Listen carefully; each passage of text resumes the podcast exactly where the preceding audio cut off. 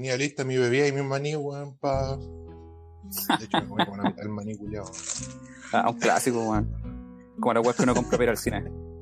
Sí, weón. Termináis todo en, el- en los trailers, ya fue la comida. Así que, mira, ahora voy saliendo para la oficina para que podamos empezar bien, bien. Para la oficina, pues, weón. Ojalá que no se pongan a huear con los camiones, weón. ¿Cómo se llama? Eh, traen camiones. A esta hora empiezan a llegar los camiones acá, weón. Que un loco que tiene como. Camiones. Obvio. Que- claro, entonces lo- lo- los trae para guardar o para cargar. Y mete cualquier bulla. El otro problema es cuando- estuvo, el estuvo violento en la mañana. No, me imagino si estaban mostrando en la tele la plaza de Puente Alto, weón. Era una cantidad absurda, absurda de gente. Yo hace tiempo que no había tanta gente junta que no estuviera protestando. Una, una novedad para este país. Sí, weón, ya. Puta, ¿de cuándo, ¿cuánto no se veía eso? Casi un año. Uf. Casi un año, pues, en realidad. Estamos a, hoy estamos a, a pocos días de, Sí, de pues, ya rememorar. como 20 días faltan. Estamos a 28, Una cosa creo así. que es. 28 de septiembre. 28. por- Faltan 20 días entonces para que, para que se cumplen la. Creo. Si los cálculos no me fallan, para que se, cum- se, se cumpla el año desde el, el estallido. Un año desde que estamos en esto. En esta. norm- no- la nueva normalidad, pues, bueno. Como que se dejó de ocupar el, el término de nueva normalidad. Se dejó, pero ahora más que nunca está latente. Sí, weón. Sí, sabéis que. Bueno, que la nueva normalidad apareció en abril cuando estaban haciendo esos planes de reapertura totalmente apresurados por la pandemia. Pero la Sí, pero normalidad. nunca, nunca sentí que. En, en abril nunca sentí que quisieran imponerlo como se está imponiendo. Ahora que en verdad ya es, es- es un hecho. O sea, más del 90% de la región metropolitana eh, se encuentra desconfinada. Claro, Claro. claro, sí, bueno. Entonces- eh, ahora. Es, es como una realidad así inminente. Ahora sí, una nueva normalidad. Sí, de o derecha y derecha. o un cambio brígido de, de cómo se está llevando la weá. Sí. Puta, yo creo que es un poquito muy apresurado. Totalmente, totalmente. Eh, porque, sobre todo, porque ya eh, hemos visto cómo han procedido todo todos los países europeos, ¿cierto? Con las distintas formas o modalidades de desconfinamiento. Y, y puta, obviamente nos va a pasar lo mismo. Si la, la primera oleada, por llamarlo así, fue tal cual como fue en Europa. Yo siempre a, a todos les digo, o sea, pasó en Europa, no va a pasar en Chile. Y pasó, po. Pasó, qué la cagá.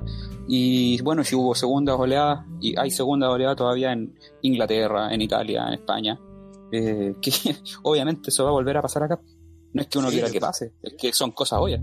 Sí, pues es que, es que va a pasar por cómo se está manejando la weá. Imagínate que en España el otro día estaba viendo, creo que fue hace como una semana, dos semanas, que estaban volviendo, o sea, de hecho, estaban peor en la cantidad de contagios que otros países, ¿cachai? O sea, que es peor que cuando estuvieron en su peor momento, que fue en marzo, creo, si no me equivoco, fines de febrero. Y ya se superaron. Claro, se superaron, pues el máximo creo que tenían como 9.000 y tantos contagios y ahora iban como en 9.500 diarios, ¿cachai? Entonces igual Wow. es caleta, po. El, el problema aquí es que como que nos contentamos con que se detuvo como la cadena de muertos, de fallecidos. Como que ah, se bajó y todavía está ahí, no sé, por promedio 60 personas diarias muriendo. Pero como que con eso se contentaron. Bueno, hay que recordar que en un momento estuvimos en los, sobre los 100 diarios, eso fue una cuestión terrible. Sí, po. Sí, po. Y como que se han contentado con eso, como si enfermarte no fuera malo.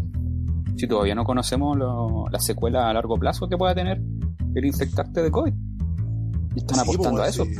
Sí, de hecho yo estaba leyendo como reporte que, por ejemplo, en Estados Unidos estaban viendo que aumentaron los casos de, de aneurismas cerebrales accidentes cerebrovasculares y estaban todos relacionados al COVID.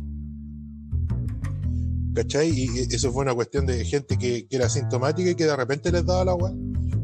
¿Cachai? Eran, eran, locos que estaban contagiados, pero que no, habían tenido los síntomas que todos esperan, por la fiebre, la tos, el dolor de garganta, el dolor de cabeza.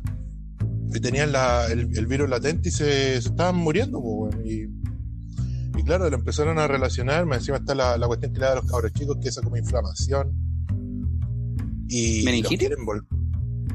No, no es meningitis, es como una inflamación general del cuerpo. Eh, la enfermedad de Kawasaki le, le, pusieron porque había otra otra enfermedad infecciosa que provocaba los mismos síntomas y le pusieron así. Me suena así, la escuchaba en Doctor House. Claro, claro, una enfermedad como bien rara, pero ahora se estaba dando muy seguido en niños que estaban contagiados con COVID, ¿cachai? Entonces imagínate que quería abrir la escuela, weón, y ahí eh, no es solo el ministro de Educación ahora que está weando con abrir los colegios, pues son, este, empezaron los diputados, los, ministros ya de, otra, de otra área. Entonces igual eh, no sé, o no sé qué igual están pensando los locos del gobierno. Igual, puta, el otro día creo que se puteaba harto la estrategia de Suecia, que era dejar como que la gente tomara por su, como libremente la, no, dar cuarentenas, por ejemplo, que la gente decidiera si, si el distanciamiento social y todas las, medidas preventivas. Y al final Suecia está mejor que los otros países. Ahora, ahora está mejor, como que no lo pasaron tan mal. O sea, igualmente tuvieron muchos contagiados y muchos muertos, eh, pero no están entrando y saliendo cuarentena cada rato como en, como en España. Pero igual la diferencia es que en Suecia la gente respeta más lo que dice el, el gobierno. Exacto, hay como una, una diferencia cultural súper fuerte. O sea, aquí si sí, nosotros dejamos esto al libre albedrío, va a haber un alto porcentaje que no va a tomar ninguna precaución al respecto. Me imagino que si sí, en Suecia vaya. dejaron todo al libre albedrío, hubo un alto porcentaje que sí siguió igual las recomendaciones, el distanciamiento social, eh, las mascarillas, etcétera, etcétera. Sí, sí, pues sí, sí. Puta, de partida en Suecia los lugares tienen una distancia social de por sí alta, ¿cachai? Eh, no es como acá en Chile que la, la gente se abraza caleta, eso, eso, somos de piel, como, como, se dice de la cultura chilena, no, que allá los europeos son más fríos y todo eso ya, pues. ahí, ahí le, le, jugó a favor, de, a favor de ellos. Pues. Y de hecho yo pienso que esa weá igual te juega a favor en la vida diaria. Pues. Sí, pues al final la, las enfermedades, siempre hay enfermedades estacionales de distinto tipo y y, y también hay que mantener cierto cierta distancia, pues bueno, no andar abrazando a todo el mundo. Sí, pues. ¿Cómo es? ¿Para los amigos abrazo? Y para los giles balazo. Para los giles balazo. Agrotortura. Pero claro, por eso decían que en Suecia eh, funcionaba mejor esa, esa, esa, idea de la, de la enfermedad o la, o la inmunidad de rebaño que se intentó hacer en Chile en un momento que que funcionó como la web, ¿para qué decir en Inglaterra? Pues, porque en Inglaterra los buenos tenían, tenían la cagada y todavía tienen la cagada. En Inglaterra no parado. Aquí nunca se hizo eh, estrategia de inmunidad de rebaño. Me, me, parece que lo dejó bastante claro el ministro de Salud. Gracias, Big Boss. Gracias, Big Puta, Boss. es que Big Boss, pues bueno, el weón. Pusilánime. Que, sí, weón, y, y, este weón es peor el de ahora, weón. Sabes que el, el Mañalich, no sé, bueno, eh, eh, eh, era como care raja, weón, pero igual se le notaba, weón. Pero este viejo es como una víbora, weón. Yo, yo, yo así lo veo, weón. Sí, lo encuentro como que es como más soterrado su, su, su porque el weón también está haciendo chanchullo para disminuir la cantidad de muertos. Me imagino, po, si esto son estrategias eh, ampliamente difundidas ya, a esta altura. Claro, entonces, entonces que eh, este viejo es más. Es como más de intriga, ¿cachai? No, eh, puta, es que la otra vez eh, comparaban a unos políticos gringos con una. Con como esta, que hay un loco que es Mitch McConnell, que es como el. Creo que es el líder de los republicanos en el Senado. Que el weón es como malo de libro, ¿cachai? Porque el weón es malo y se le nota. El, el weón lo, ya, lo, lo hace muy pero Paris es peor, bueno, yo no encuentro peor, el viejo es como, como que siempre anda con el subterfugio y la así, y no me gusta, bueno, sabes que lo veo en la, en la, tele y me da rabia el viejo, más encima de que el weón tenía como esa, esa relación como con médico antivacuna y que, decía, no, la gente se tiene que vacunar si quiere vacunarse. No, no, no, si, no, no podía obligarlo a vacunarse, weón. Es una, una weá de salud pública, weón. La embarró, sí, totalmente. Bueno, aquí aparece justamente Mitch McConnell, actualmente representa el estado de Kentucky en el Senado y es el líder de la mayoría republicana. Y tiene cara de. Yo le encuentro que era Longhill.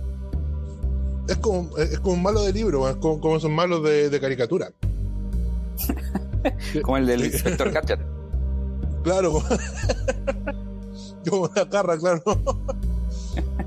con su gatito.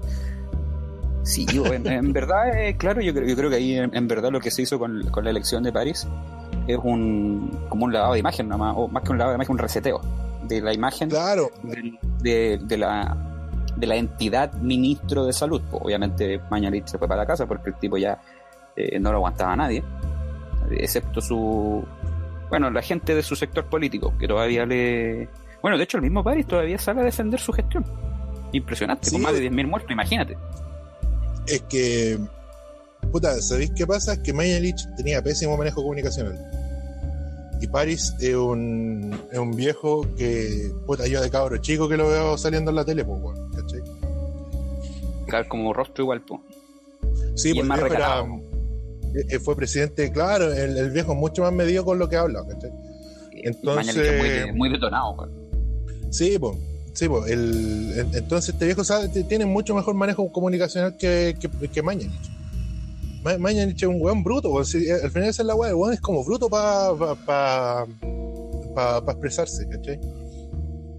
Es, es como, puta, es como la, la diferencia también entre Blumel y Chadwick. Blumel era mucho más, más medido, intentaba co- como ponerle siempre paños fríos a toda la. El weón nunca se confrontaba y, y Chadwick sí, pues Chadwick iba a la pelea igual que el weón que está ahora, po. El, el- el otro ministro del Interior, el Víctor Pérez, ¿cachai? Son más confrontacionales. A, a Víctor Pérez yo lo encuentro que tiene responde a este arquetipo que decías tú de malo de película.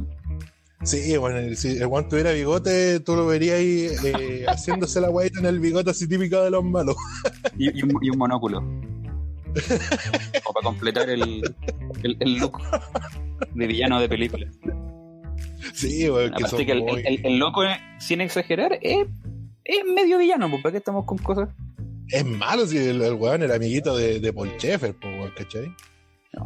I- iba a comer, iba a comer cogen a, a la- a la colonia de dignidad, si, si se hacen los Sí. weones nomás. si tiene varios- Sí. ah, bueno cuando salió electo no filtraron sino que en verdad reflotaron varias fotitos ahí en Villa Baviera si no me equivoco Sí, pues, sí, ¿cachai? Entonces estos compadres son, son villanos como del hombre en el castillo, de alguna weá así de, de nazi, weón. derechamente Sí, weón, sí. Más encima, Víctor Pérez tiene también como el. Puta, mira, voy a entrar eh, puteando a los, a los weones de ultraderecha, voy a sacar un argumento de ellos, ¿cachai?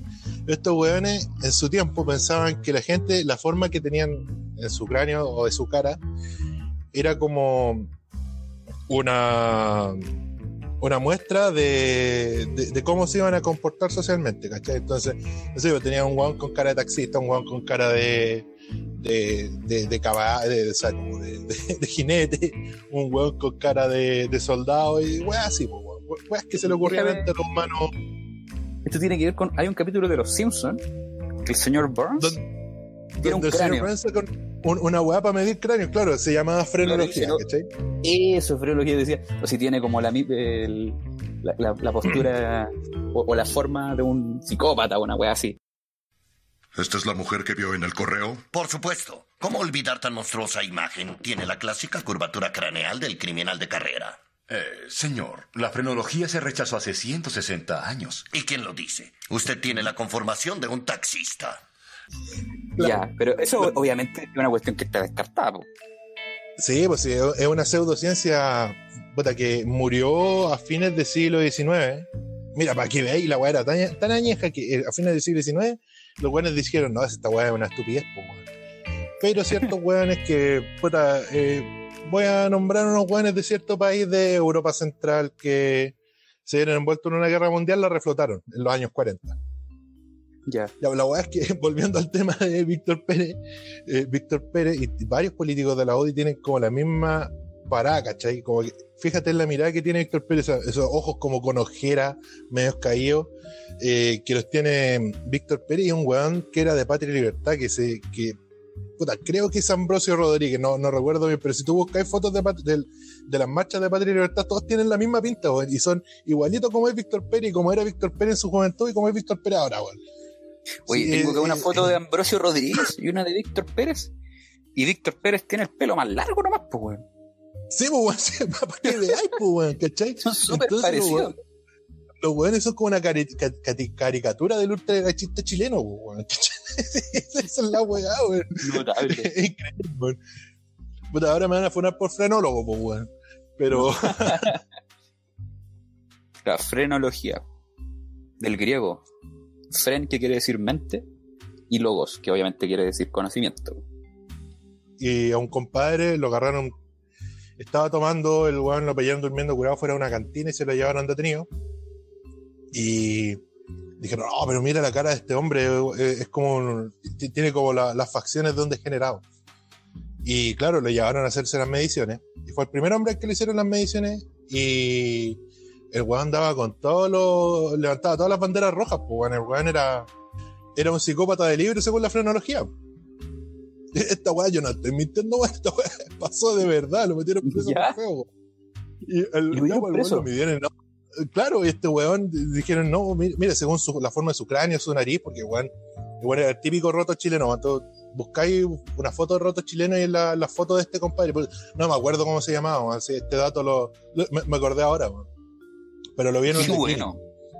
salió una- un artículo sobre él. Y, y claro, di- dijeron, no, este, este weón tiene todas las facciones de un, de un weón que está predispuesto a la violencia, al robo y a toda la... A, a, a toda la... ¿Cómo le decían en ese tiempo? Todos los vicios del, del bajo pueblo chileno. Y lo dejaron preso preventivamente porque el weón era feo y estuvo harto tiempo preso y hasta que decidieron que la fenología era una estupidez y lo soltaron, po.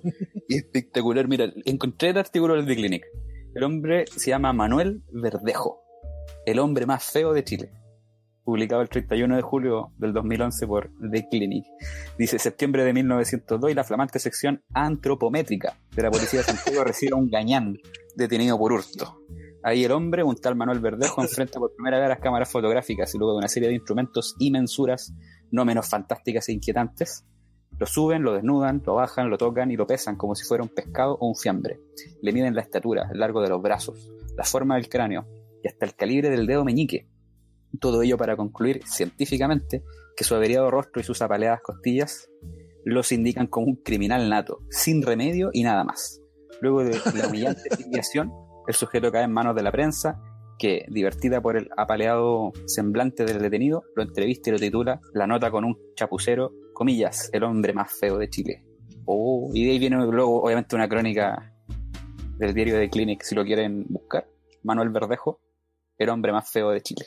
No sé si sea exactamente la misma historia, pero por ahí va. Sí, es la misma historia, la, escri- la escribe Gonzalo Peralta. No está firmado. no está firmado, pero eh, la mayoría de esas crónicas eran de Gonzalo Peralta, un, un historiador que trabajaba en el de Clinic y tenía una sección que se llama Historia Nacional de la Infamia. Oye, aquí aparece la Eh, foto del compadre. El compadre no es feo, weón. O sea, es que tiene como la cara del típico roto chileno. Así yo lo, lo miraba y decía así, como el típico roto chileno, como te imaginé un roto chileno cuando te dicen, cuando vayas a ver la estatua que está en Yungay. Puta, es como la cara de este tipo. weón. Oye, ¿qué me contaba del, de- del autor del. de Gonzalo Peralta era un es un historiador que escribía una sección en el Clinic que se llamaba La Historia Nacional de la Infamia. Claro, ahí él contaba como estos estos datos freaks de la historia de Chile. Eh, era súper buena la columna, yo el, el, el bueno es historiador seco, es, es- es bien bueno. Y claro, hablaba de. Ahí, ahí salió la historia de O'Higgins también. po. Ya, buenísimo. Dead. La, está de, la de este padre, la, la del, la, la del Gañán preso, la, está, la historia de, de la Quintrala. El- ahí el, el compadre habla de la historia de la abuela de la Quintrala que mató a su al abuelo de la Quintrala, a su, a su marido, lo, lo fue a buscar a Perú y lo trajo de vuelta de, de Perú a Chile para matarlo. lo envenenó.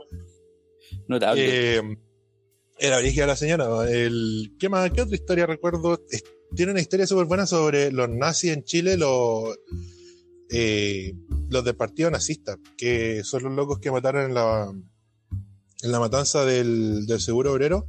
Pero aquí el loco eh, cuenta como la historia de Jorge González Fonbarés, que era el, el líder de estos compadres, Ya. que eran descendientes alemanes, que se, se enamoró de la ide- ideología nazi, estaba armando un partido nazi acá en Chile e intentaron hacer un golpe de Estado. Chuta. Y que eso terminó en la, en la matanza de Seguro Obrero, que, es una- que creo que es la primera matanza que realizó Carabinero en Chile. Cañonero con artillería de la Universidad de Chile, pues, weón. Porque Wow. estos locos se tomaron la Universidad de Chile en la Casa Central.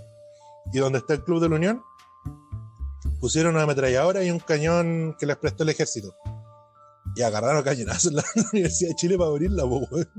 Para abrir la puerta. Estamos hablando de, en dónde está ubicada la casa central, dónde está hoy día mismo.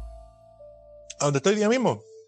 Esa casa Ya, central fue, ametrallada y, y cañoneada por artillería durante el, el- la- el levantamiento del, del seguro obrero.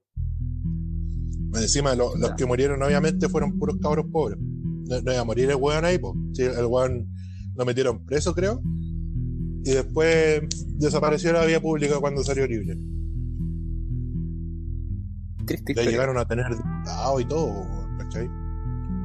En su momento el partido nazista en Chile fue, fue bien poderoso. Rígido, rígido igual que. Bueno, la historia se va repitiendo, siempre al final los, los más pobres son la carne de cañón, no Literal Sí, en este caso. Sí, pues se metieron a los a los pacos que también eran puros buenos pobres, agarraban balazos a estos cabros chicos. Porque eran cabros chicos, weón. 18, 20 años. Y los fusilaron Complicado. ahí en la intendencia. Dentro de la misma intendencia de Santiago los fusilaron. Y dicen lo- los testigos de la época que la sangre corría por la calle. Por Morandé para abajo. Brutal. Oye, para cambiar de tema, pero no tanto, ¿qué embarrada está en Armenia, viejo? ¿Qué está pasando ahí? Oye, sí, eh, estaba de hecho recién leyendo algo sobre Armenia porque no quería llegar tan desinformado porque asumía que iba a salir el, el tema. Sí, a mí me interesa por lo menos.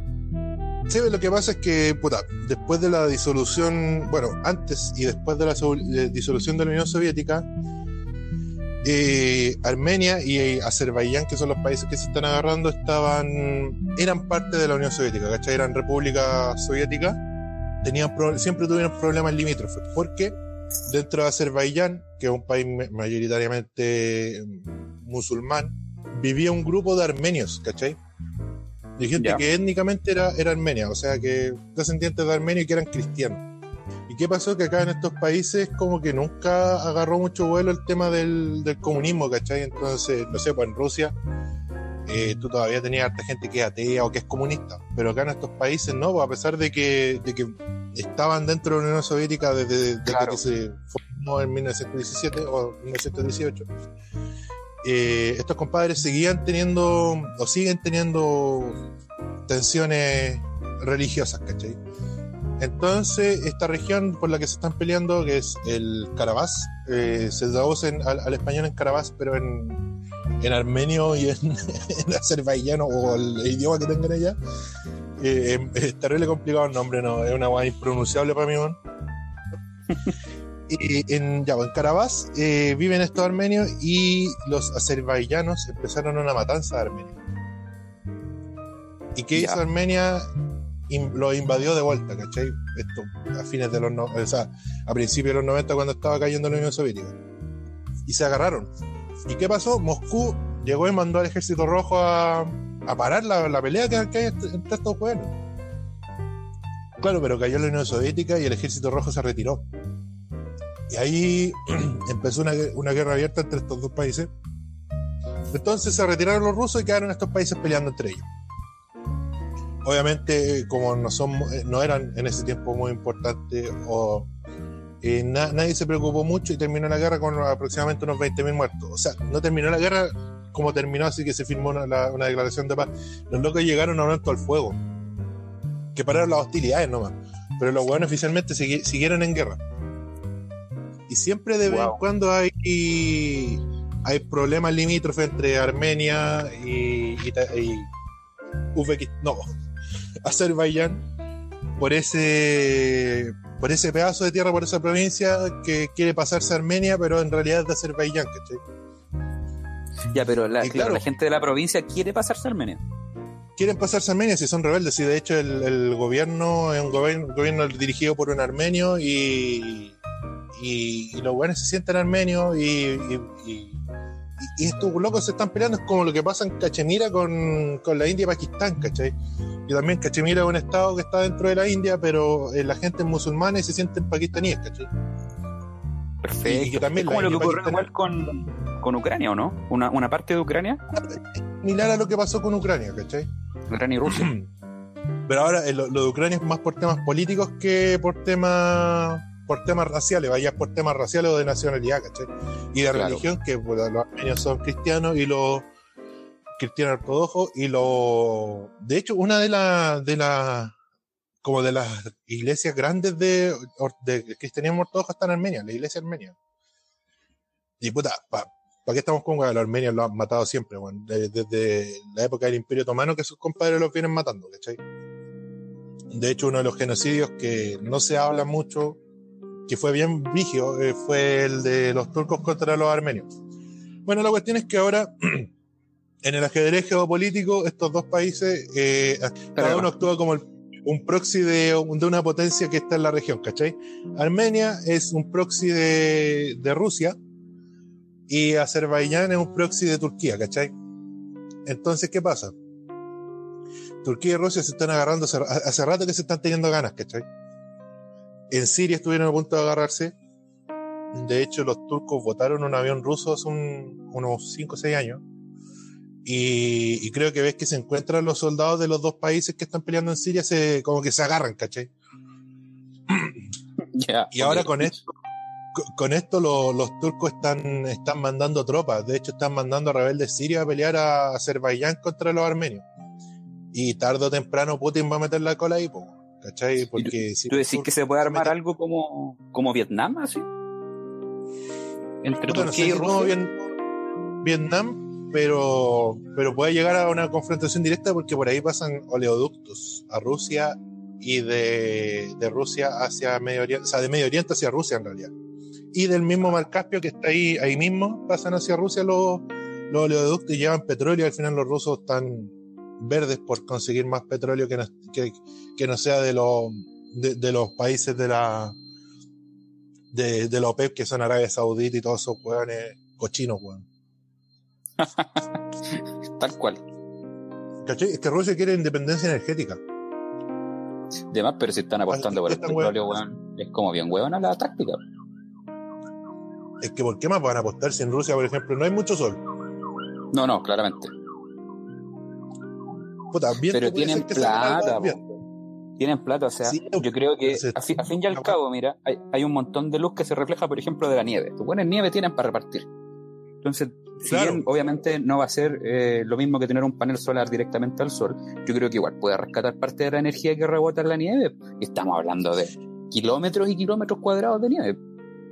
Claro, lo que pasa es que en Rusia, el gobierno ruso eh, quedó tan debilitado después de la caída de la Unión Soviética que vendieron casi todas las empresas estatales o las empresas de la, misma Unión Soviética las vendieron a los amigos de los oligarcas, o sea, de los, de los dirigentes que quedaron, a los amiguitos de, de Putin y de, bueno, y en ese tiempo de Boris Yeltsin. Y al final Putin es un protegido de Boris Yeltsin, ¿cachai? Entonces estos locos tienen la empresa Gazprom, que de hecho tú, tú que veías tu fútbol europeo, siempre aparecen como anuncios de Gazprom. Sí, sí, toda la Esa razón. empresa es una empresa rusa y se la vendieron a un amigo, a uno de los mejores amigos de Putin. Y obviamente una de las empresas más lucrativas porque son los hueones que, que explotan el petróleo y que tienen refinería y, y, en Rusia, ¿cachai? Entonces estos locos son los que están exigiendo eso y son los oligarcas los que manejan el, el gobierno ruso, no es solo Putin, ¿cachai? Es una clase de hueones, es como un... Es lo mismo que pasa en Chile al final, pero allá, allá la hueá es, es más, es más cara raja, weón, ¿cachai? Ya. Acá los, los weones andan, andan matando gente a la luz del día, weón. El, el otro día mismo que, que, que envenenaron a un compadre en Rusia, weón. Y igual se tuvo que ir a esconder a Alemania para que no lo, para que no lo siguieran persiguiendo, ¿cachai? Entonces todos los, eh, los oligarcas son los que manejan esto y al final eso es lo que, lo que les deja plata. Porque, ¿qué pasa? Que Rusia después ese mismo petróleo lo procesa y se lo vende a los europeos.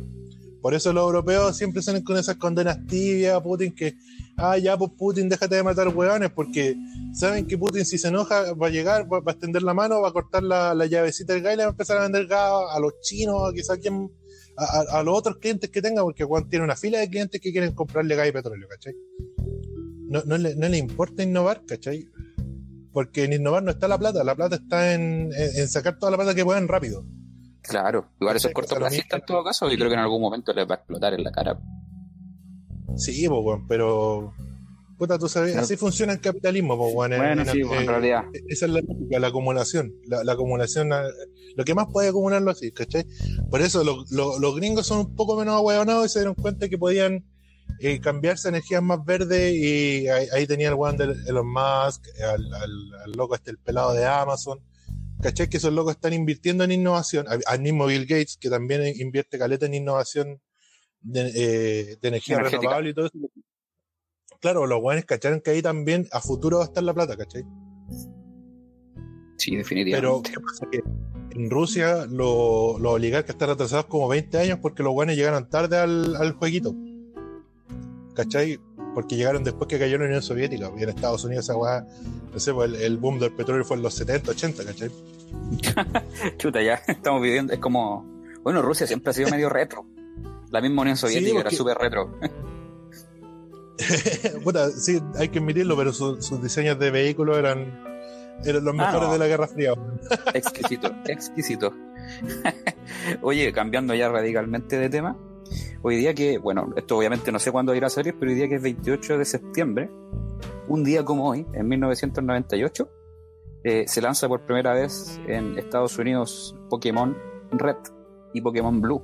Qué buena efeméride, weón. Ah, son los primeros juegos que, de Pokémon que llegaron a, a- a suelos occidentales. En, en Japón, la primera tirada tenía el Pokémon Red y el Pokémon Green, que fue una, una edición Pokémon verde, ¿cierto? que nunca llegó a, a Occidente. De hecho, los diseños de los Pokémon eran como un poquito más feos y fueron como retocados un poquito. no- Lo que nos llegó acá, que fue Red y Blue, es una, Claro, bueno. como una edición 2.0 de los mismos juegos. Y pucha, eh, por temas como de, de marketing, lo que pasa es que lo que nos para, para nosotros lo que es el rojo y el azul, ¿cierto? Que son como dos colores un poquito de contraste. En, Sí. en Japón es distinto. En Japón ellos ven el verde y el rojo. Como, Oh, qué bacán, weón. como dos contrastes. Por eso allá las primeras dos ediciones fueron justamente verde y rojo. Obviamente por una cuestión marquetera, cuando se pu- publicaron en Occidente, se cambiaron a rojo y azul, porque acá lo, eh, culturalmente se entiende de esa forma. Eh, al respecto, obviamente, nosotros sabemos que al final esta cuestión es una máquina de hacer plata. Hoy en día Pokémon es probablemente una de las marcas más eh, millonarias alrededor del mundo. Todo lo que tenga un sticker de Pokémon vende más. Y es Sí, un símbolo. la-. De la IP de videojuegos, creo que la única que supera es Minecraft y estos dos juegos de celular, el Clash Royale, creo. Y, y en su momento Fortnite. Claro, y pensar que, eh, por supuesto, son nuevos estos juegos, po. Que me estáis mencionando. Sí, po.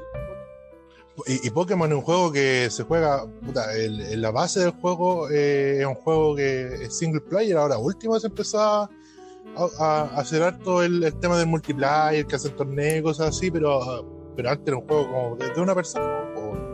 Claro, de hecho el, el primer mundial eh, fue por ahí por el año 2000 y que obviamente si- siempre ha estado igual est- esta, esta idea de intercambiar Pokémon, de pelear con otros entrenadores, que se Ah, podían hacer juntando dos Game Boy, pero claro, el, el core del gameplay eh, es, es single player. po.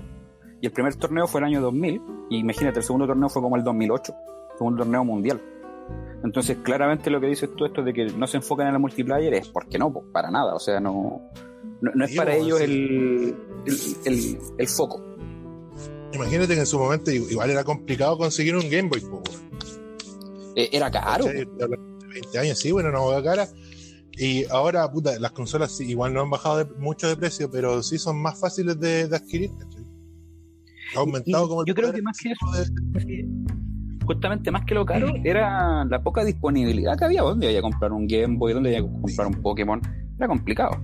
Y bueno, como toda buena marca, me imagino que que ocurre en estas cosas en el camino, ¿cierto? Se van como creando ciertas historias. Eh, yo me imagino que desde la competencia, como para ir eh, frenando un poquito esto, porque fue una locura cuando apareció Pokémon. Pokémon estaba en todos lados, Pikachu estaba, pero en las tapas de los yogur, en los comerciales, vendían juguetes, en, los tazos, vendían láminas. Eh, tiene serie de televisión, una serie de televisión que sigue hasta el día de hoy, que por lo demás es una serie de televisión hecha para venderte el producto. Si es eso, es como He-Man, por ejemplo, o Transformers. Claro, es, como esos monos de los 80 gringos. Que son eh, prácticamente un comercial extendido del, de la marca. Y eso era Pokémon y bueno, eso sigue siendo. Hoy en día, en todo caso, el, anime creo que ha mejorado un poquito en cuanto a la narrativa, la animación y todo, pero no deja de ser un subproducto para vender más juegos, vender más juguetitos, eh, el juego de cartas, que es una cuestión que también vende, vende un montón. Tío, genera mucha plata. Mucha plata. Entonces, en, ir frenando esto, aparecieron varias eh, noticias, ¿cierto? inolvidable los ataques de epilepsia y provocaba ah, Sí, recuerdo. Que aparecía en todos lados. No, no. Y de hecho, a mí varias veces, eh, vecinas, me acuerdo que me, me decían, no, eh, Pokémon, cuidado con eso, que da ataques de epilepsia y cuestiones. Eh, como, como que el fondo cualquiera le puede dar un ataque de epilepsia, ¿no? Pues si tiene que tener la, la condición previa. Y fíjate que, como curiosidad a partir de esto, en ese capítulo aparecía un Pokémon que se llama Porygon, que es como un pato digital, así como. Un pato digital, un pato como se vería en la Matrix. Claro, es un Pokémon computacional. Y fíjate que a raíz de estos incidentes, que fue cierto en todo caso, eh, varios niños sufrieron ataques de epilepsia debido a un ataque de Pikachu, finalmente fue golpe de Pikachu, pero Porygon, ni ninguna de sus evoluciones ha vuelto a aparecer en el anime, jamás. Y estamos hablando de que el anime de Pokémon es de 1998 más o menos, 1999, y a día de hoy se sigue dando, y Porygon nunca más ha salido en el anime. Ni, ni Porygon, ni Porygon 2 y Porygon Z, que son sus evoluciones. Ninguno de los dos. Eh, fue una cuestión que finalmente eh, se ganó el baneo y la culpa es de Pikachu.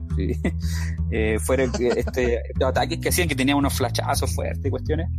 y, y, bueno, otro de, los de los clásicos que son historias clásicas de Pokémon que son como un poquito creepypasta, pero seleccioné las más creíbles y aquellos que de hecho son como más ciertas porque, bueno, que es un creepypasta primero que todo, es una historia de carácter. Puta, yo le veo harto de fantasía urbana, De fantasía urbana, mira, es un, buen término.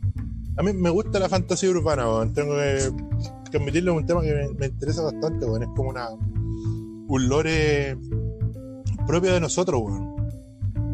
Es muy actual.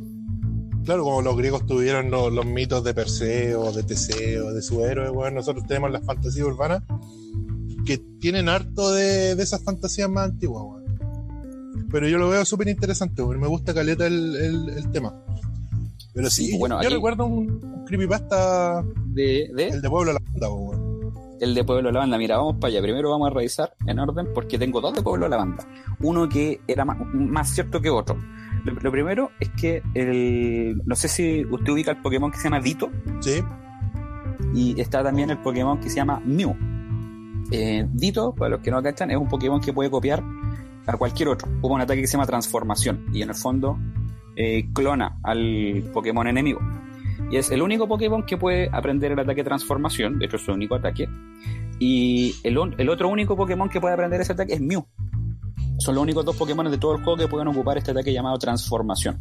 Ahora, a partir de Mew, en el juego, eh, queda establecido que se le saca un clon, que es Mewtwo, que de hecho se hizo una película, fue éxito de taquilla acá cuando se estrenó. Esto fue en medio de toda la primera ola del boom de Pokémon. Imagínate estrenar una película de anime, era un anime eh, en, el cine, eso era una cuestión totalmente impensada. Creo que solamente había pasado antes con eh, Dragon Ball, que creo que se estrenaron algunas películas de Dragon Ball Z en el cine. Bueno, se, tratan de. Se hace este clon de Mew. Y bueno, en el juego, tú al final del juego vas a una cueva a encontrarte con Mewtwo y enfrentarte a él e intentar capturarlo eventualmente. En esta cueva es el único lugar donde tú puedes encontrar a Dito, que es este Pokémon que solamente puede aprender eh, transformación, aparte de Mew. Entonces, ¿cuál es la teoría? De que Dito serían los clones fallados de Mew. Y que están justamente en la cueva acompañando a Mewtwo. Tienen hasta el mismo color, porque son rosaditos. tiene exactamente el mismo color y los Pokémon Poquito se encuentran en dos variedades, en su variedad normal y su variedad shiny o variocolor, que es como se le traduce en español.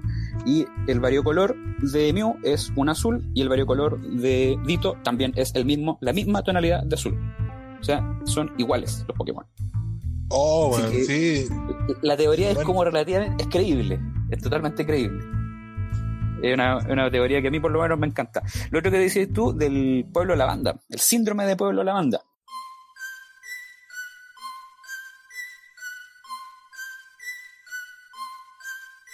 Que eh, supuestamente, bueno, el pueblo lavanda es un- uno de los pueblos de este mundo Pokémon al que tú llegas y hay una torre que tiene un cementerio. Entonces es un pueblo muy tétrico y la, la música del pueblo es súper tétrica. O sea, da un poquito de miedo incluso escucharla. Más encima la, la tonalidad del pueblo es como bien creepy porque es como un morado bien oscuro. Es, es, es- es- es lavanda, como el color lavanda. En la banda, justamente. Justamente.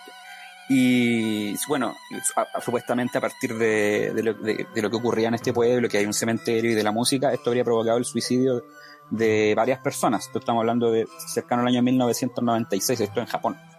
Eh, antes de que los juegos fueran publicados en, Norteamérica y el resto del mundo. El tema es que no hay ningún realmente indicio o ninguna prueba eh, de diario o alguna fuente confiable que indique que efectivamente hubo una serie de suicidios extraños ligados al juego de Pokémon en esa fecha. Así que en verdad es como un- de estos creepypastas que son finalmente poco creíbles.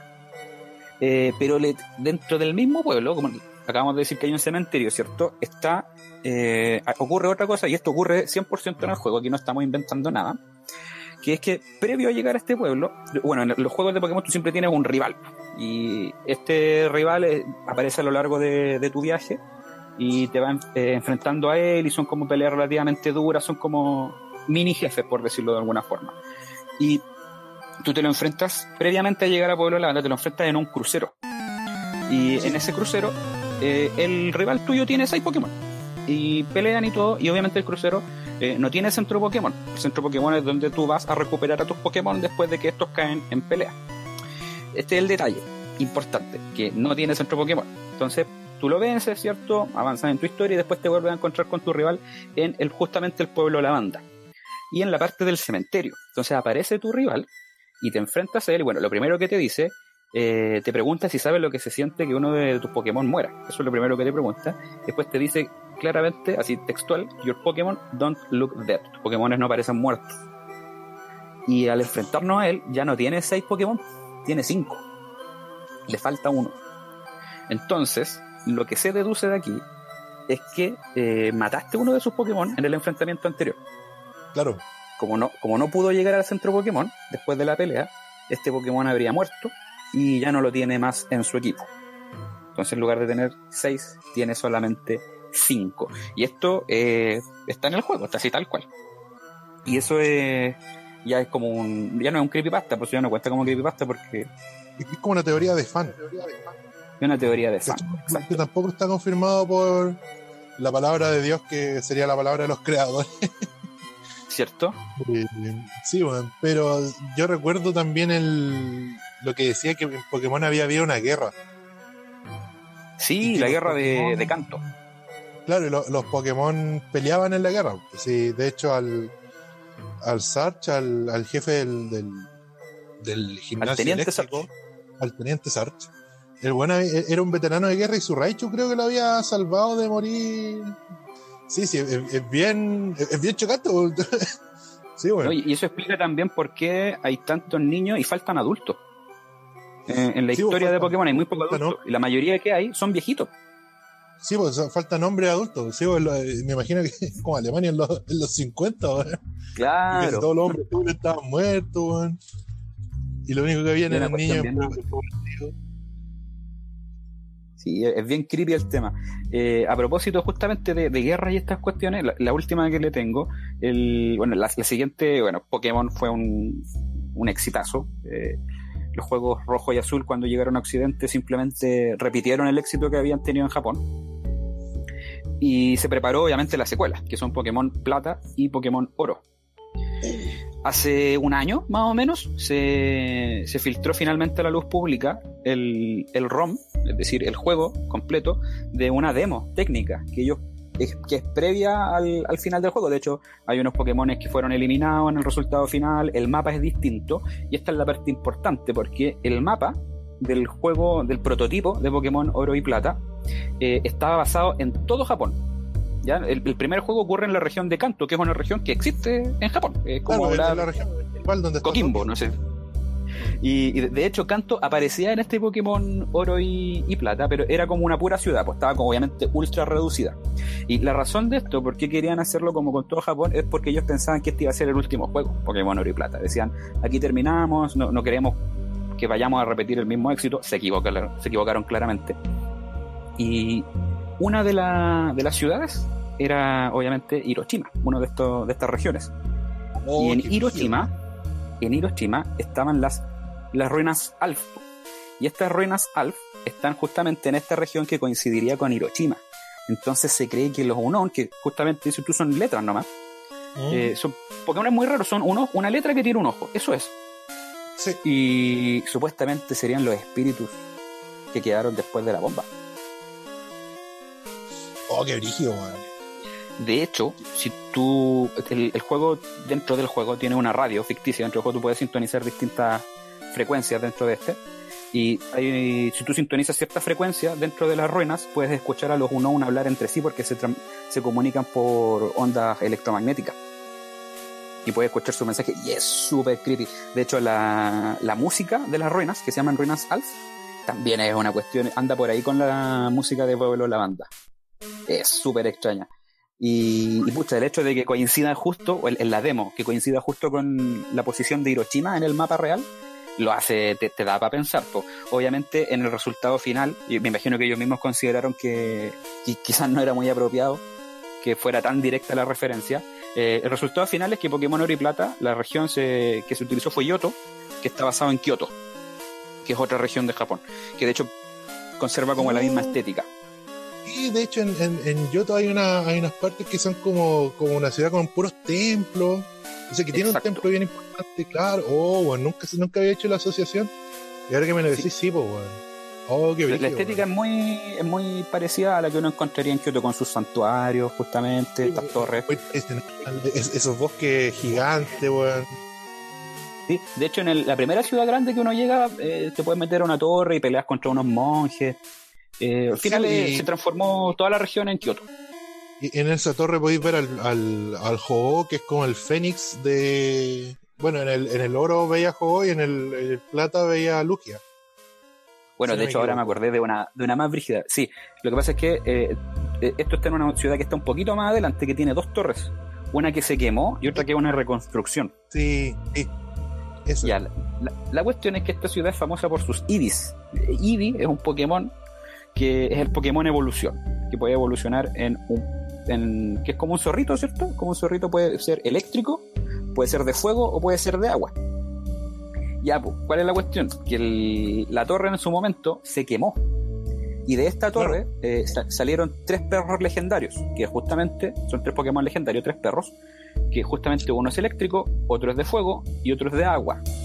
Entonces la teoría es que eh, tres de estos Pokémon, que serían Jolteon, Flareon y Vaporeon, que son las evoluciones de Eevee, habrían quedado encerrados en la torre, habrían muerto en un incendio, y a partir de aquí habrían salido los tres perros legendarios. Oh, qué buena. Otra historia que está como dentro de. Son, como dices tú, teorías de fan. No están confirmadas por la empresa, pero todo apunta, todo calza. Po. Así que eso, todo son, esas son las anécdotas de Pokémon en su aniversario. 1998, bueno, aniversario de la publicación en, en, en Occidente. En que es lo que le da la patada final a esto y, y, y que no, no ha dejado de rodar hasta el día de hoy. Sí, bueno, en, en su momento, igual yo encuentro que en su momento, o, o en volar porque uno cuando es pendejo lo ve así, eh, todos los cabros chicos andaban con poleras de Pikachu, con, con o de Pokémon, con mochila, weón, en el colegio llegaban, se jugaban las cartas, todos tenían las cartas pirateadas, weón. Cuadernos los cuadernos, weón, era, era, impresionante. Ahora no, no sé qué, qué, pegará tanto en los cabros chicos Fortnite, yo, yo cacho. Fortnite, Minecraft, justamente la- las IPs que tú nombraste. Claro. Pero weón, en su momento Pokémon era, era brígido, weón, y. Y a, a todos les gustaba, weón, a mí me gustaba Caleta. De hecho, era el único anime que veía en, en- en esos tiempos. Era muy bueno cuando, en realidad. cuando era niña no, nunca vi mucho anime, entonces que yo viera tanto un anime que era como Pokémon. Que Eh, no era tan anime al fin y al cabo, pues era como una historia de un viaje, un cabrón que entrena Pokémon. Además, eh, eso lo, lo que hablábamos siempre es que Pokémon, la serie, estaba hecha para el público occidental, po. Sí, Porque tiene el- el manga- hartas el manga- co- correcciones. una historia que es mucho más madura y que es más para un público más oriental, weón, que están acostumbrados como a estas historias más, más, más maduras o, o- o más, más amplias, ¿cachai? La, la de Pokémon es como muy dirigida a los niños. Sí, pues, el manga, el manga es brígido. De hecho, hay uno, hay un cuadro clásico donde un Charmeleon eh, corta la mitad a un Arbok, que es una cobra grande. Y, y lo corta a la mitad, pues, y está, y, y está el, el dibujo, o sea, es cuático el, el manga, no es, no es la historia de la amistad y la superación que tiene finalmente el anime. Claro. Ahora como es, es como más, como que se unificó más la, lo que dan en Japón con lo que dan acá en Occidente. Sí, bueno, y tiene hartas cuestiones de localización, por ejemplo, que de repente aparecían comiendo bolas de arroz y le chantaban Sí. una hamburguesa encima. Porque en el fondo nosotros es como que no tuviéramos las neuronas para saber qué es una bola de arroz. Porque en el fondo la gente puede comer cosas distintas. cuando censuraban One Piece y les cambiaban los puchos a los, a los, a los piratas por, por colla. Sí, güey. Hay un perso- es que hay un personaje que siempre anda con un pucho en la boca, güey.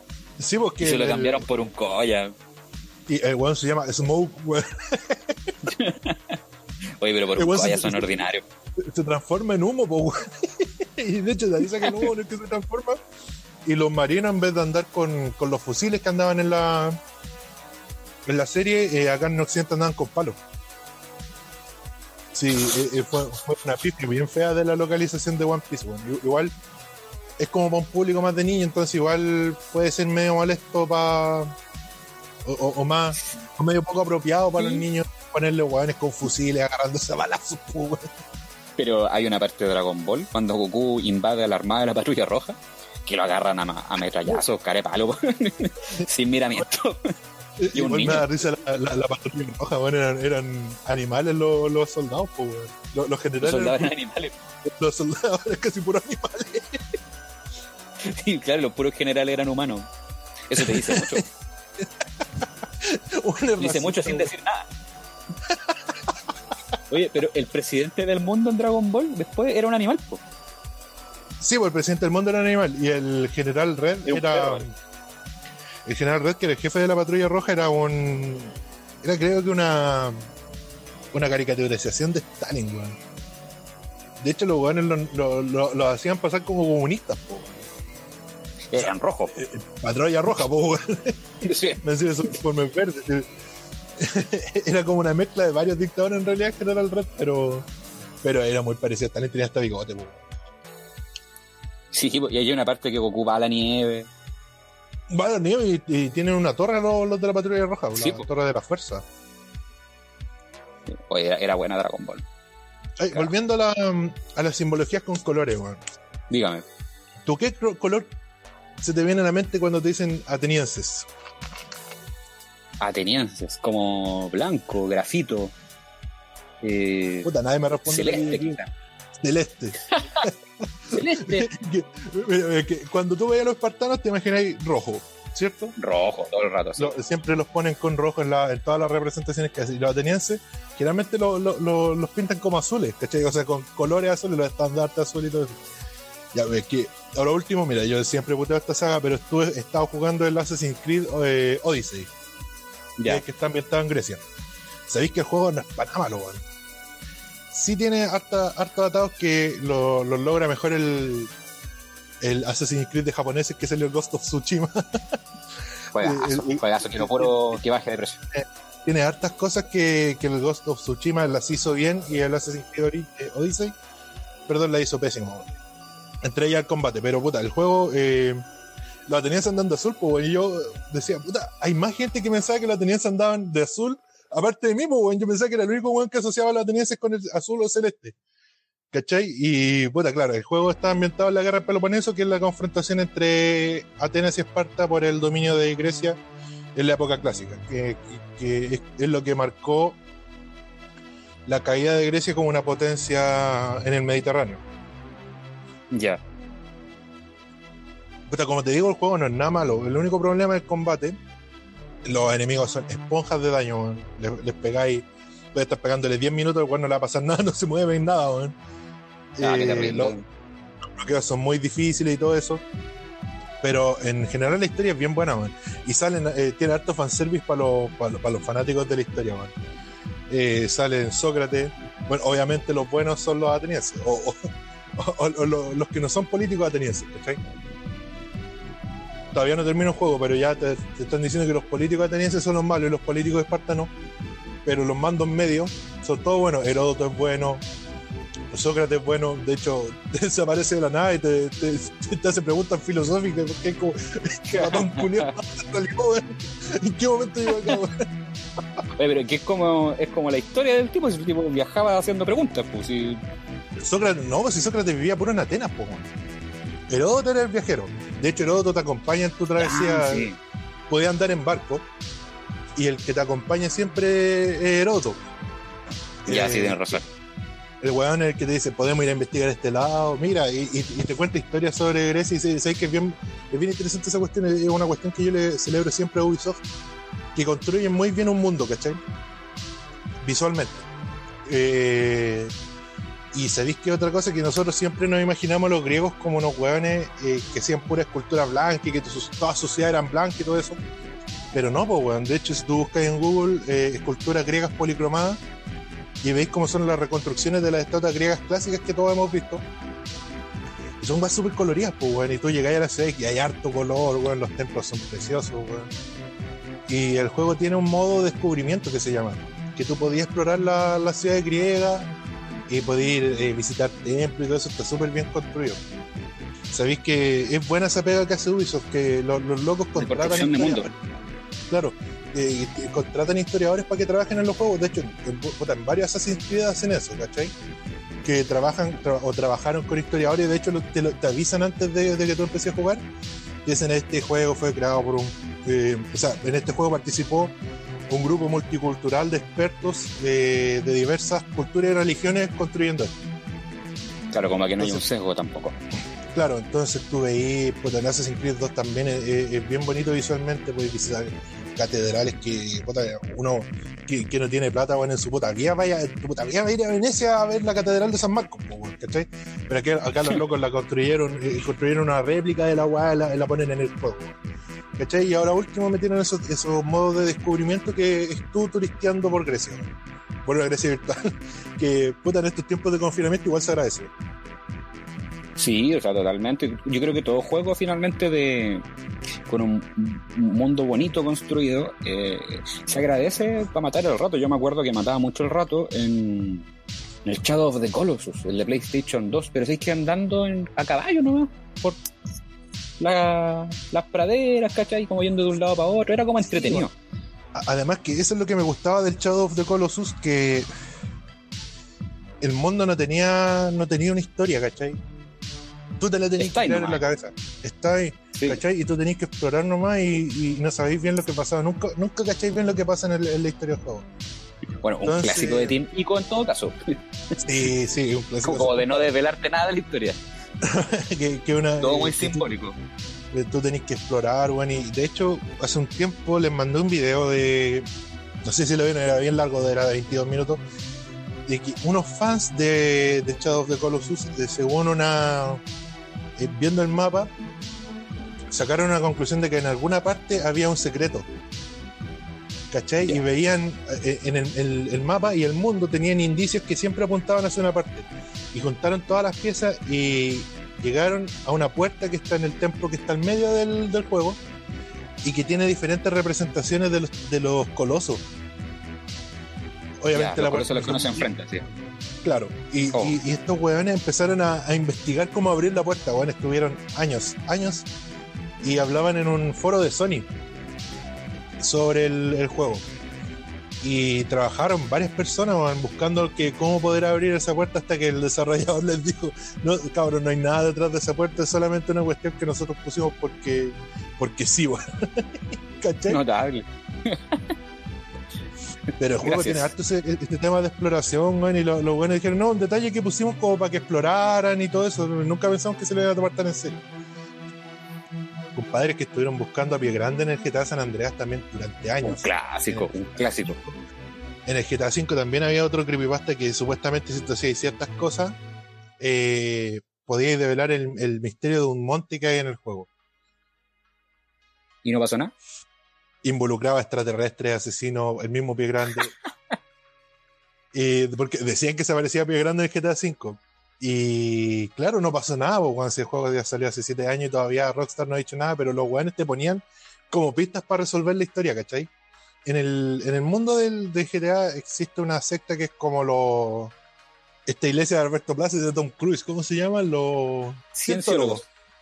Los Cienciología. cienciólogos, esos weones. Claro, entonces en el GTA hay eh, la parodia del, del mundo de, de Rockstar son el, los Echelon. Ya. Entonces, claro, si tú seguías la questline de estos locos en una parte, tú llegabas a un mural que te mostraba que quedaba justo frente al monte Chiliad, que el monte que era el cerro más grande del GTA V, y tenía un- unos cuadritos, y en un cuadrito había un ovni, en un cuadrito había un jetpack, en, otro cuadrito había una, como que te indicaba una base militar que hay en el juego, y se suponía que si tú ibas cumpliendo con esos requisitos, ibas a, ibas a llegar al, iba a develar el secreto que todos especulaban que era, weón.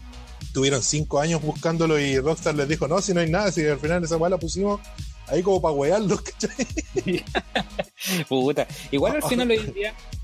Hoy en día es más fácil porque tú puedes volcar todos los datos del juego a un computador y analizarlo ahí. No. Sobre Claro, todo si, claro. si está la edición de PC, ya, o sea, dice como que se acaban los secretos igual, pues. Claro, estos compadres hicieron la minería de datos y aparecía algo del Chidiad Mystery, algo así, creo que se llamaba un archivo. Ah, entonces siguieron, Era como un siguieron investigando. Entonces, se suponía que con, que, que con una actualización iban a- iba a aparecer el famoso eh, misterio, pero Rockstar nunca lo actualizó. Dicen que al final iba a ser un DLC. Un DLC de historia que de hecho Rockstar había prometido que iba a sacar un DLC de historia eh, sin multiplayer, o sea, un, un DLC que expandiera la historia de los personajes de GTA V, pero nunca lo hicieron. Igual es, es bacán el, el tema, de estos datos, estos detalles como inquietantes que tienen los juegos, las simbologías que ocupan de repente, eh, en la música, cuando hablábamos del caso de Pokémon, o estos como misterios que van introduciendo dentro de, lo- de los mundos, hasta al final hacen que estén más vivos. po. Si al final tú tienes Sí. todo un mundo creado, toda una ciudad finalmente, eh, sea la época que sea, puede ser de los griegos, puede ser de los romanos, puede ser eh, actual, como el caso de los GTA. Y obviamente estos tienen sus leyendas urbanas, tienen sus misterios, sus desapariciones. Y no sé, es bonito cuando el- los estudios se toman el tiempo de, por último, de, por jugarreta, introducir eh, esos detalles. Sí, bueno, o sea, es que es súper eh, súper entrete y, y- y como tú decís, le da vida a los mundos porque hay muchos juegos que los mundos, especialmente los de mundo abierto, que el mundo se siente muerto. Puta, sí, yo te tenía una historia buena. El, el otro día me, me, me- me pasó una historia con, con BTR, pero no sé si alcanzaré a contártela ahora. Eh, voy a tratar. Lo, lo- voy a tratar. Pues mira, en verdad es entre historia, anécdota y consejo de vida para quien tenga contratado BTR. Sucede que eh, en, en un principio, cuando yo me cambié de, de vivienda, decidí contratar con BTR porque el otro era Movistar, no le tengo mucha confianza.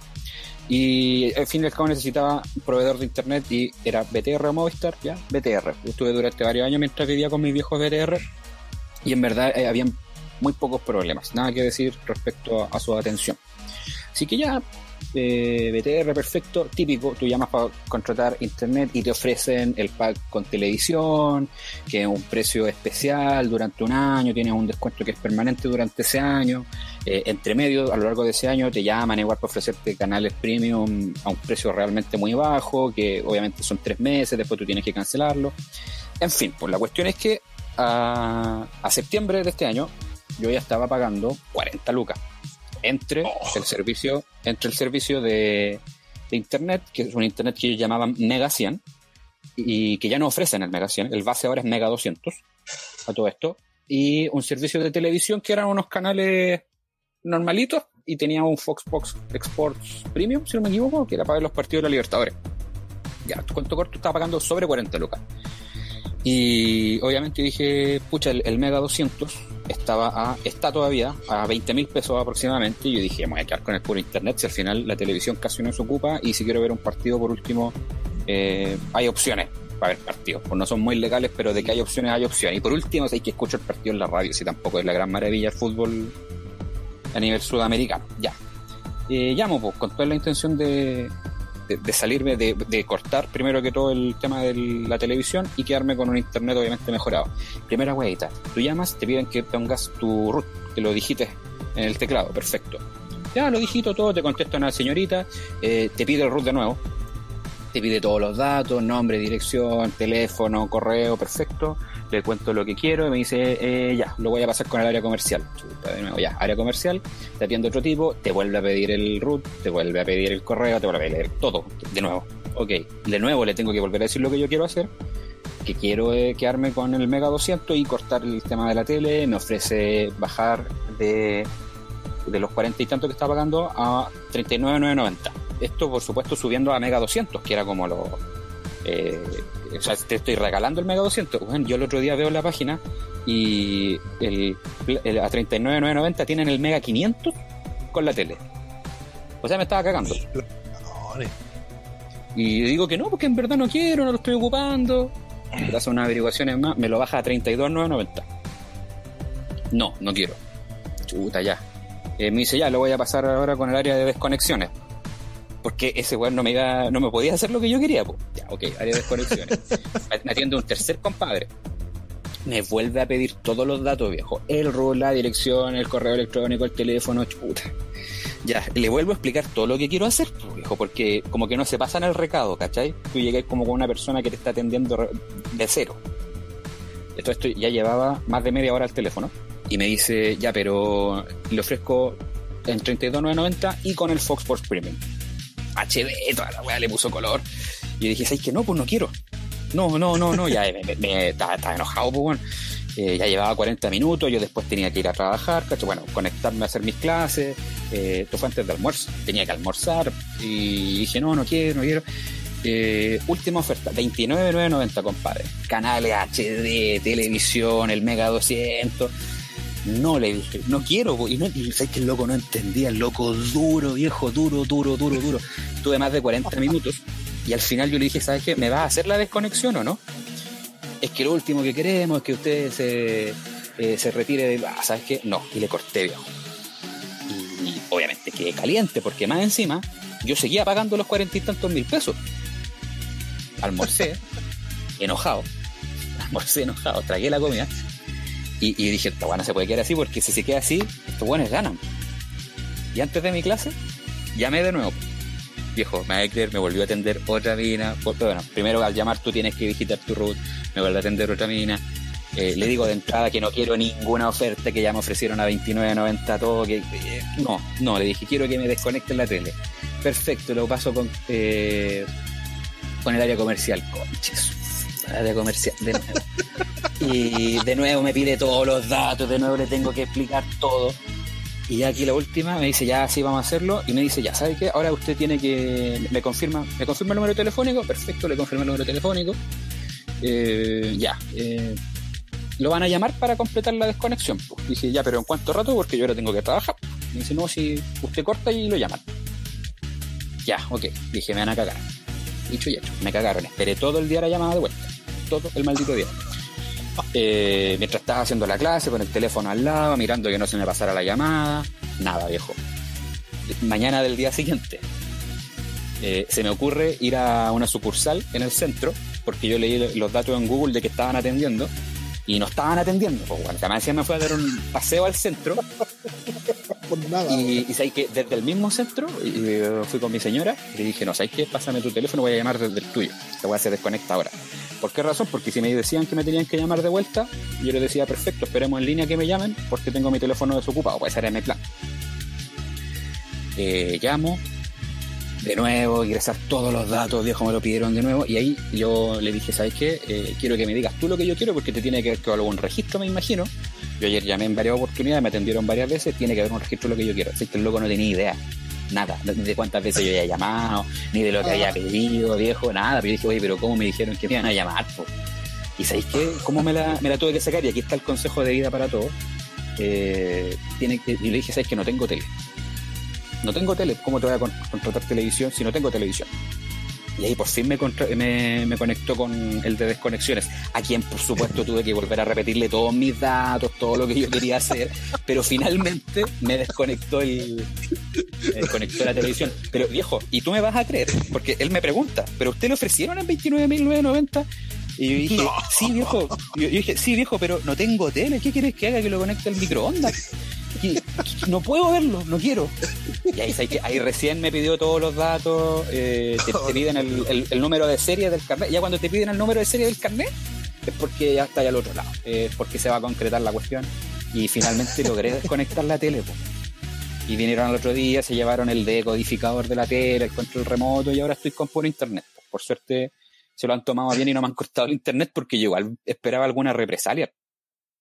Porque No, si el- el- como tanta insistencia, viejo. ¿Sabéis lo que pasa, man? Yo voy a dar otro consejo, pero yo lo he leído, no, nunca he visto que pase de verdad. O sea, yo nunca lo, lo- lo he experimentado de primera mano, pero he leído en Reddit eh, que los locos dicen que los amenazan con el CERNACO, con la subsecretaría de, de telecomunicaciones. Ahí los guanes también se, se urgen y, y te cumplen con lo que, con lo que tú querís, bueno, con, con tus exigencias como cliente. Porque al final estos locos ganan comisión por la cantidad de planes que venden, bueno. Entonces, y, y- y la, la otra es que yo creo que en BTR deben tener un cheat show con, porque te puedo apostar que estos locos no están trabajando desde un call center, están trabajando de manera. Viejo, eso es lo eh, otro. Me contestaban ¿Cachai? tipo al otro lado con una voz de sueño, viejo. Pero con una voz de sueño, weón. Es que no se la podían, weón. No se la- Yo creo que acostado en la cama atendiendo.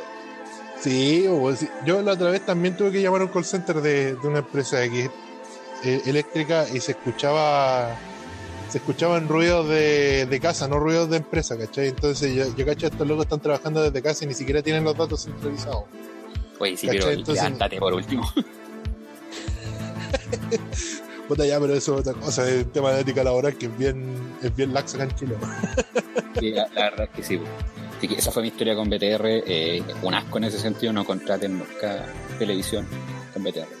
Es mala. No, weón, si B- BTR tiene la cruz hace rato, si ya hay mucha gente que ha reclamado por el internet, porque el servicio de internet también creo que es pésimo. Yo, yo no, por suerte no, nunca he ocupado BTR, pero siempre leo, leo historias a ti, al gato, en, en- en internet, que siempre van reclamando que no les funciona el internet, que, que está muy lento, que, que la weá se cae porque cor- corre un poco de viento, weón. ¿Cachai? Entonces, Mira, aquí yo caché que se me desconectaba y me quedaba de repente varias horas sin internet, pero era cuando venían a hacer conexiones nuevas. Se notaba porque eh, abrían acá los, los chafs, que se llaman los chafs donde están la- las redes de internet y se caía. pues. Y claro, como edificio relativamente nuevo, eh, habían instalaciones nuevas prácticamente todos los días. Entonces esto fue durante los Ah, primeros claro. meses que se caía cada rato. Ahora, obviamente, como ya creo que está todo el edificio con, con internet, o que o Movistar o BTR, le repito, no, no hay otra opción, el, hay un. Ya, ya no se cae, po. No hay caída. Sí, obviamente en horario punta hay una caída en la velocidad, eh, pero no quedo desconectado nunca y por suerte no he tenido problemas en mi trabajo. Yo dependo full de- del internet para trabajar en este momento. Así que por lo menos no me he dejado tirado. Si no, no, tengo, no tengo mucho más que criticar de su servicio de internet, pero sí de su servicio de atención al cliente, una auténtica basura. Yo no sé si le cortarán un dedo cada vez que alguien se, se desafilia, pero es, es de verdad la, la, claro, la presión, la, la presión que, que ejercían para que no me retirara del plan de, de televisión, no, una cuestión inaudita. Yo de verdad no podía terminar de creer eh, la tosudez de estos tipos. Mira, yo creo que para ir cerrando podríamos tirarnos alguna recomendación, si es que tienen alguna ustedes, profe. Déjame buscar inmediatamente porque eh, debo tener algo por ahí. Quizás en mi historial de música, algo así. Eh, no sé si tenés tú alguna para tirarte por Yo, mientras. puta, por mientras quería recomendar puta, en Amazon una una serie que se llama Good Omens, que es como de esta fantasía que yo te estaba hablando de la fantasía urbana.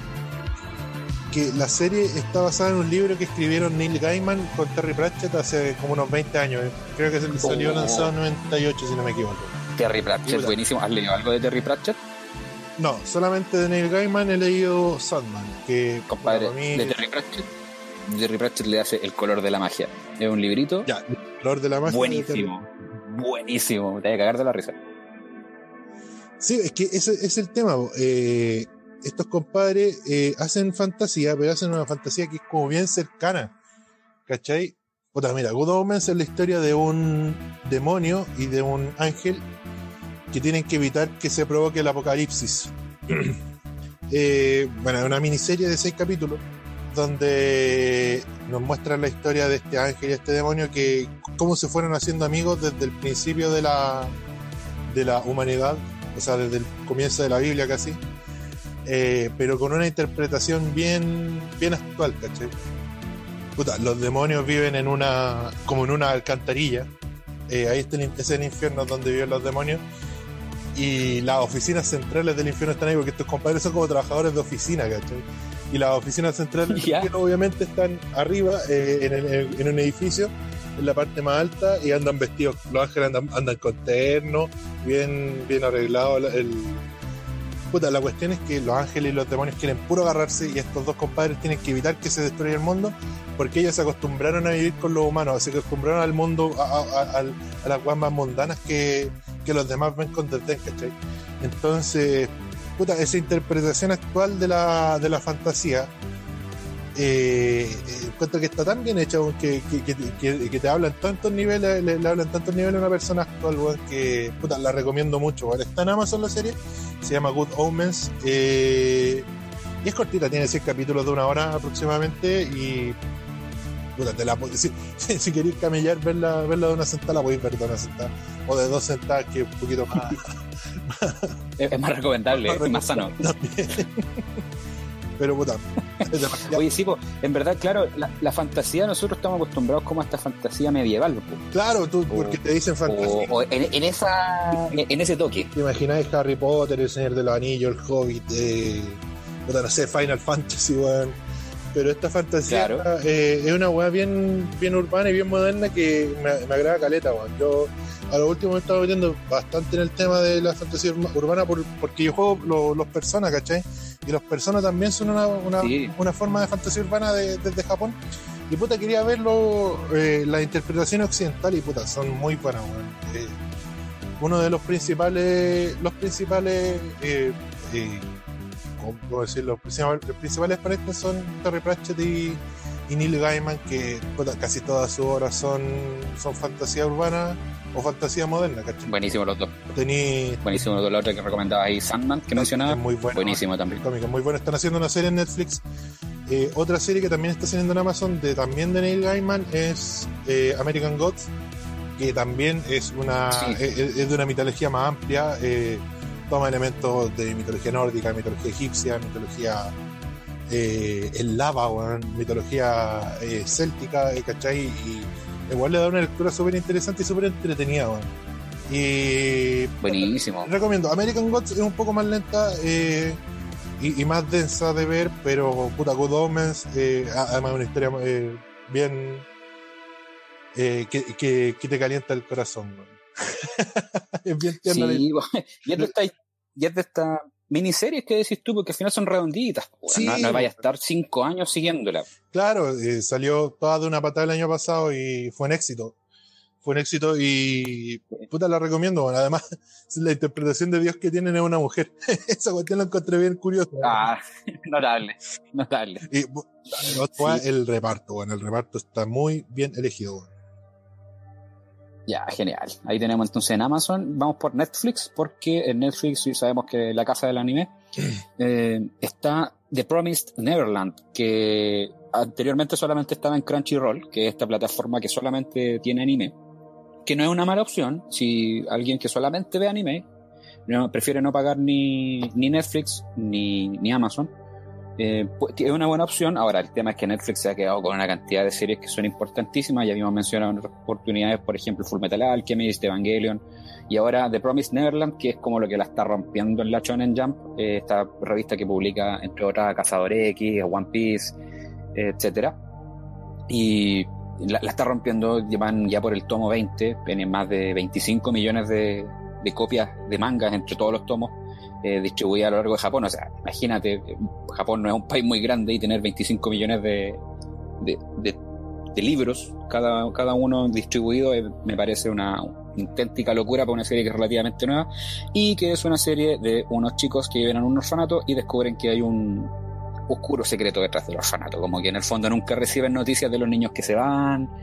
Eh, al principio asumen que es como la política, ¿cierto? Y como también son niños, ¿cierto? Nunca hay, eh, están durante mucho tiempo. Entonces tampoco alcanzan como a cuestionar mucho el sistema que hay adentro. Y el tema es que como que ellos reciben una educación súper especial, son niños muy, muy inteligentes, muy astutos, y hay tres en particular que cachan, por eso áreas del destino, eh, cachan cuál es la movida que tiene el, orfanato, que no la voy a revelar, pero que es una movida muy turbia. Eh, tiene fantasía entre medio, no es una serie hiperrealista para nada, pero sí tiene todo esto de que van elaborando un plan, es muy en, ese estilo. Series que donde tienes un protagonista que está en desventaja y va elaborando planes súper ingeniosos, porque en el fondo son niños, y las personas que están a cargo del orfanato, que es una que es madre que le llaman, eh, también es como súper inteligente, como que tiene como todo un entrenamiento para poder hacerse cargo de este orfanato, y tienen todo en contra al fin y al cabo y eso es lo bueno, ellos tratan de finalmente de escapar, entonces empiezan como a explorar los límites del orfanato, que es una cuestión enorme, eh, y se van encontrando con distintas eh, distintos obstáculos finalmente. Una tremenda recomendación, es un buen estreno, es una carta fuerte lo que está haciendo Netflix ahí con el anime porque es relativamente actual. ¿ya? de Promise Neverland, el, como el, nunca jamás prometido. Desde de, hace como 3, 4 años, menos, menos de, de, 3 o 4 años el otro día vi que en Amazon está Vinland Saga, que también es un anime que, que creo que se salió el año pasado, que es una historia de vikingo, que eh, es bien interesante, yo no la he visto, pero me, provoca intriga. Quería leer el manga, pero ya que veo la, serie en Amazon, o sea, vi que estaba la serie en Amazon, estaba pensando en ver el anime. Y también tienen Chaman King, En Amazon. ¿En Amazon? Sí. Buena recomendación ahí también. Eh, considerando que ahora va a salir un. Va, a salir en un rework. claro. Exacto, una reformulación de, una serie que se merecía un final como Dios manda. Eh, se construyó súper bien y como que al final hubo un, un, apuro no solamente con el anime, que es lo que ocurre habitualmente, que el anime no, siempre termina bien, pero que ocurrió también con el manga y que con el cómic original. Y que finalmente con el paso de los años se ha podido reivindicar un poco eso y se le va a dar un final como, como Dios manda. Y la otra recomendación, que ya no es de Amazon ni nada de eso, es como la otra vez también que dejé unos cuantos textos, esta vez es solamente un, un texto, que es La Última Pregunta, que es un clásico de Isaac Asimov.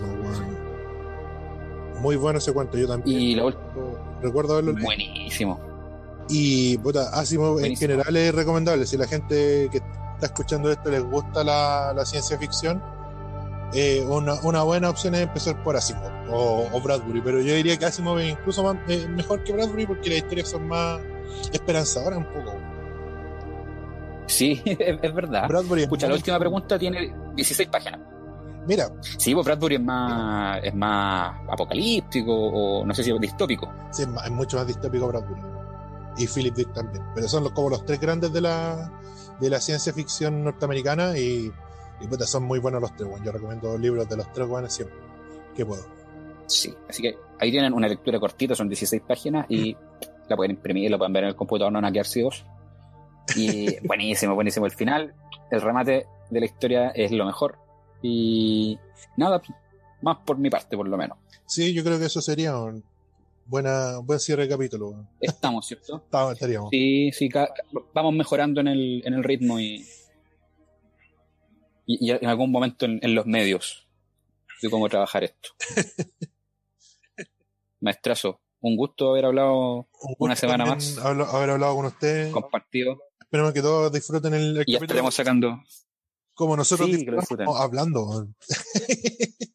sí, para nosotros esta cuestión es te insisto, se ha convertido en un hobby más Sí, en bueno. mi vida. El, el preparar, el, el hablar acá y el- después la, la postproducción. Para mí es una cuestión que me sirve para de hobby, de para entretención. distraerse. Encuentro entretenido. Ya, maestro, nos estamos viendo en el próximo capítulo. Que esté muy bien. Cuídese. vemos La próxima nos vemos. Igualmente. Cuídese. Chau, chau. Chau.